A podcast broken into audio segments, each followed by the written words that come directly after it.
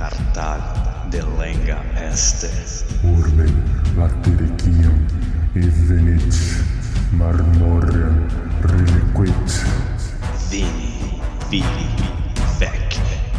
Fabum esse suae cancri fortunae. Ceterum, cancero, Cartagine, F.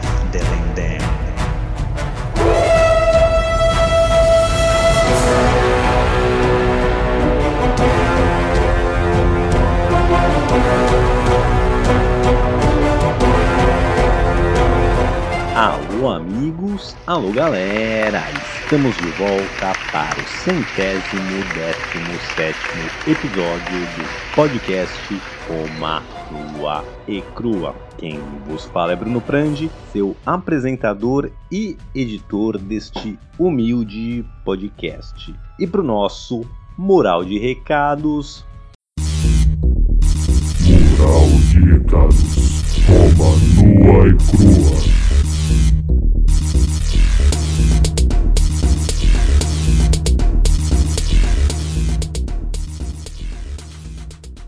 Muito bem, pessoal, quero começar aqui agradecendo a Fernando Viana que se juntou ao nosso panteão de padrinhos. Quero aproveitar a deixa também para pedir para você que não contribui financeiramente com esse podcast para dar aquela forcinha, dando 5 estrelas no seu agregador favorito, aí no Spotify, no Apple Podcast, espalhando para os amigos, deixando um comentário, tudo ajuda muito. Vou aproveitar essa deixa também para mandar um salve para nossa tetrarquia.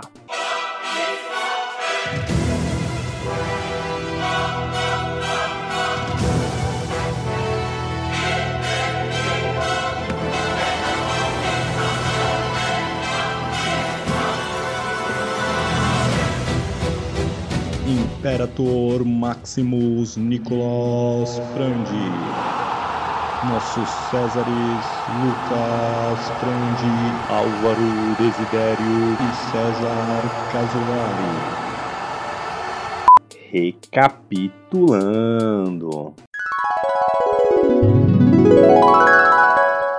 Muito bem, pessoal. Ano passado a gente viu um montão de coisas aqui juntos, mas a gente terminou quando o segundo triunvirato vence a Terceira Guerra Civil entre os Triunvirato e os Libertadores, as pessoas que assassinaram Júlio César. Bom, o, triun- segundo Triunvirato era composto por Otávio Otaviano, Marco Antônio e Lépido. O Marco Antônio era o bom da boca, né? Era o cara que mais tinha experiência militar, era o cara que era ali o, o principal tenente, ali o principal general do Júlio César. E o Otávio Otaviano era filho adotivo do, do Júlio César. Ele era sobrinho neto por sangue e Lépido era outro dos seus principais ali, lugares tenentes, dos seus principais generais. Bom, essa galera aí se junta, dá fim nos libertadores, divide o poder romano entre si e a gente acompanhou no final do ano passado, né, nos últimos episódios, o que acontece com Otávio Otaviano após esse período, após o segundo triunvirato vencer a Batalha de Filipos e se separar. Então, nossos últimos 4, 5 episódios do ano passado, a gente focou ali no período mais ou menos de 42 antes de Cristo até mais ou menos 33 antes de Cristo. Rolou muita treta, né? A volta de Otávio Otaviano ali para Roma após vencer a batalha, encontra uma situação de vício. Roma estava endividada, sem dinheiro, afinal vinha de anos recorrentes ali de guerra civil, atrás de guerra civil, e guerra civil não traz dinheiro, só queima o caixa. Ele teve que assentar os seus soldados, os soldados que venceram ali a guerra civil, então ele teve que desapropriar terra para aposentar esses soldados. Roma, como eu disse, passava por uma crise financeira devido às suas guerras civis também passava por uma crise alimentar, uma vez que Sexto Pompeu, filho de Pompeu Magno, da Guerra Civil anterior a essa do Segundo Triunvirato, entre Júlio César e Pompeu Magno, né? Um dos filhos de Pompeu Magno sobrevive, consegue ele tomar a Sicília, e enquanto o Segundo Triunvirato vai se estabelecendo e se formando, ele criaria uma base de oposição. Ele não fazia parte ali dos libertadores, mas ele ainda era um foco de problema. Então, quando o Otávio Otaviano vence a guerra ali junto com Marco Antônio Lepto, volta para Roma, encontra várias dificuldades financeiras e econômicas e ainda para piorar, faz um monte de desapropriação de terra para assentar ali os seus soldados, toma a terra de outros cidadãos na mão grande. Isso ainda gera mais um problema alimentar, porque já estava ruim em Roma, mas quando esses soldados assumem fazendas que eles não estavam preparados para tocar, as colheitas são piores ainda e piora ainda mais a fome. Ele tenta resolver isso atacando o Sexto Pompeu, toma inicialmente um belo pau. Ai, pai, para!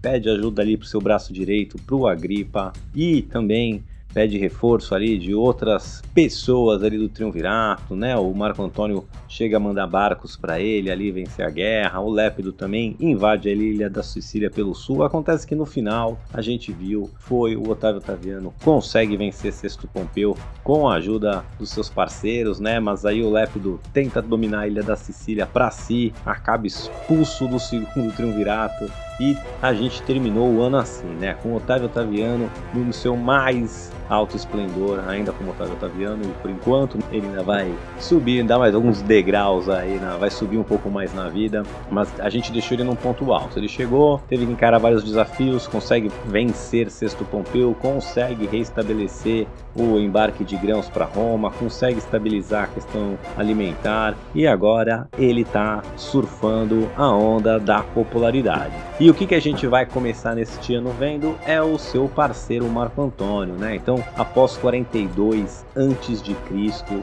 pós a batalha de Filipos, veremos então nestes primeiros episódios do ano de 2023 o que o Marco Antônio aprontou quando o triunvirato cada um vai cuidar do seu espaço. Então lembrando que a Batalha de Filipos foi ali na Grécia e dali do, do mundo grego, né? Eu digo ali depois do Mar Adriático até as províncias da Ásia eram todos domínios do Marco Antônio. Tinha uma série de reinos ali que envolviam tanto parte do Oriente Médio, parte ali da Ásia Menor e a Grécia. Isso tudo estava na mão do Marco Antônio. E chega de falar, de recapitular e bora pro primeiro episódio do ano.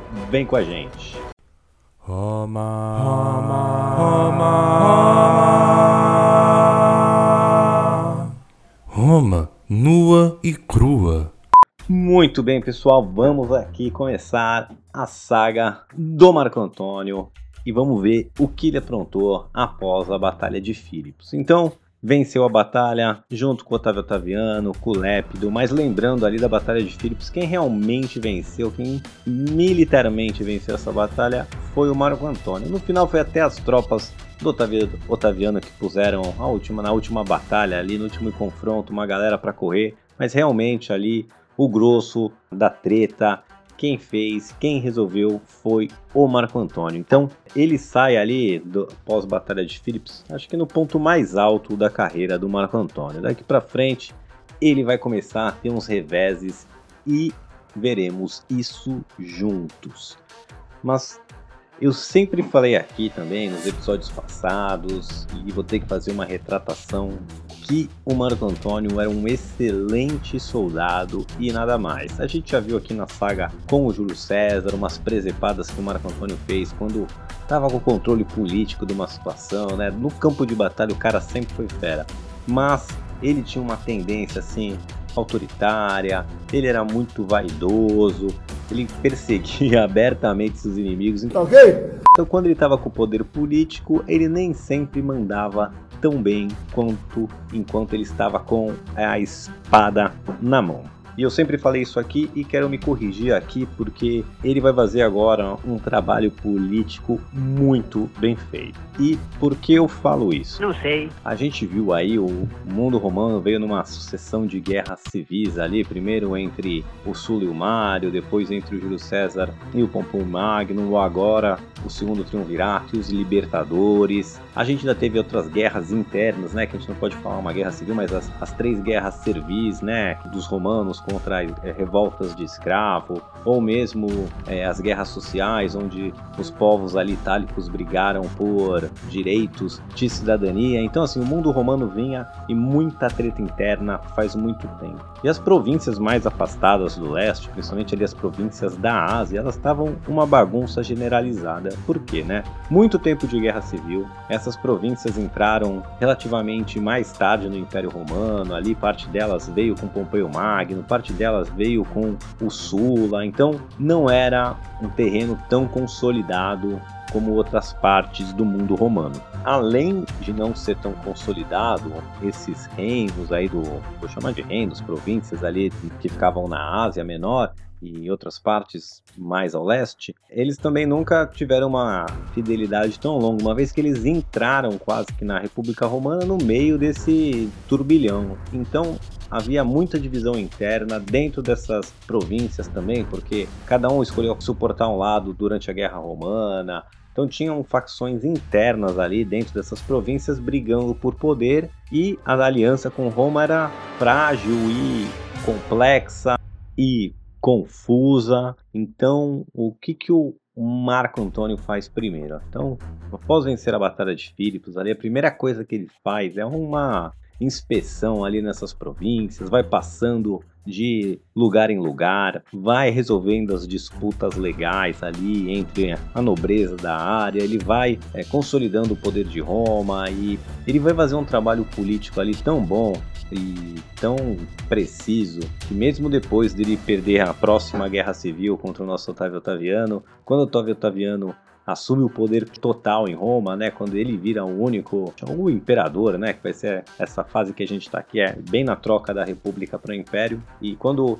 Otávio Otaviano vai inspecionar ali as repúblicas do leste, ele até vai decidir não mexer em nada e vai deixar tudo exatamente quanto o Marco Antônio vai estar tá arrumando agora. Então, palmas aqui para o nosso Marco Antônio. Eu sempre falei que ele era só soldado e nada mais útil, mas aqui deu para ver uma sagacidade dele, arrumou de verdade essas províncias, estabilizou e após Marco Antônio perder a guerra, o vencedor não mexerá em nada.